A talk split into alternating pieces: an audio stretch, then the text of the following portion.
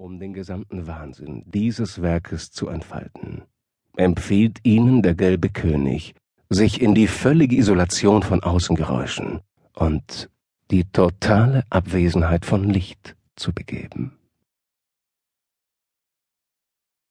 Yellow King Productions präsentiert Ein Bewohner von Carcosa von Ambrose Bierce aus dem Englischen von Christian F. Siege Gelesen von Dominik Valentin Peter.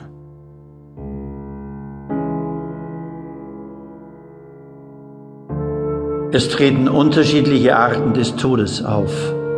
Solche, bei denen der Leib zurückbleibt und solche, bei denen dieser gleich dem Geist entschwindet. Dergleichen trägt sich für gewöhnlich im Verborgenen zu, nach Gottes Willen. Und so da niemand den Ausgang dessen erahnen kann, sagt man, dieser Mensch sei dahin oder habe sich auf eine lange Reise begeben, was in der Tat zutreffend ist. Gelegentlich jedoch spielte sich dies in Gegenwart vielzähliger Blicke ab, wie zahlreich Zeugnis es uns lehrt.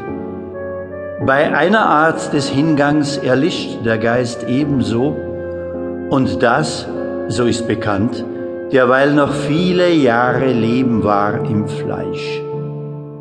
Hin und wieder, wie es für wahr bescheinigt, scheitert jener mit der Physis, erhebt sich jedoch zur rechten Zeit von neuem an dem Ort, an dem die sterblich Hülle modert.